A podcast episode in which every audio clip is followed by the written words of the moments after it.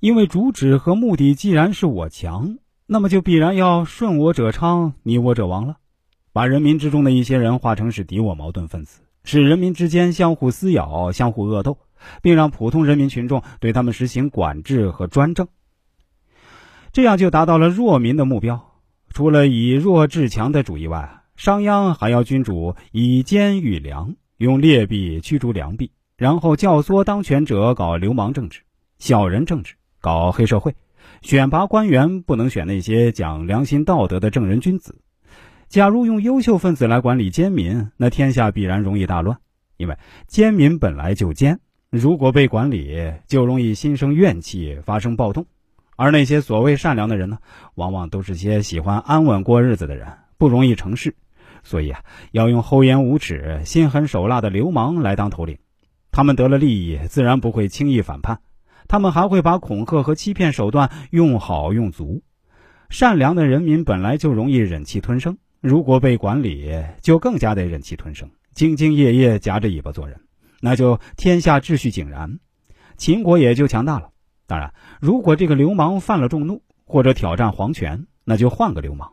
所以，为什么常常要用流氓这个问题啊？其实不是关键，关键是要听话的人，而听自己话的人呢，往往就是流氓来的可靠，因为正人君子往往不会顺着自己的。终究要培养成一种民不与官斗、官不与王斗的大格局。换句话说，专制本身就是流氓，所以他的统治必须要靠流氓。一个人哪能统治众多的善良的人们呢？这和牧羊人是一个道理。牧羊人自己一个人是控制不了众多绵羊的，他要借助许多牧羊犬和领头羊等来维持自己的统治。那些牧羊犬呢，并不是每个牧羊犬一开始都是恶棍流氓，忠于自己。帮自己统治，也有理想主义者，想给绵羊自由。所以，真正仁义道德的正人君子，并不有利于自己的统治，反而会约束自己的权利，让自己不能为所欲为。自己若有邪念，必然要召集邪魔才能施展。商鞅也因此直接主张消灭文化，消灭道德。礼乐诗书、善信孝悌，在商鞅看来啊，都是国家富强的敌人。他还说，国家有六种狮子，啊，曰礼乐、诗书、修善、孝悌、诚信、贞廉、仁义。曰非兵，曰休战。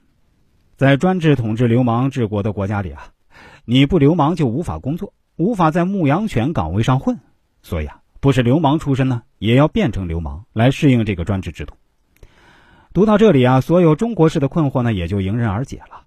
为什么中国历代君主都重农轻商？为什么中国的土地一直是国家所有？为什么中国长期皇帝一人威严可以压过全国百姓？为什么中国一直有法不依，人治大行其道，君让臣死，臣不得不死？为什么中国民众没有话语权？文字狱在中国愈演愈烈？为什么中国总会恰到好处地发动对内和对外战争？为什么中国的太平盛世都跟老百姓的生活改善无关？为什么中国人勤劳而不富有？为什么秦朝之后中国人基本失去了张扬的个性？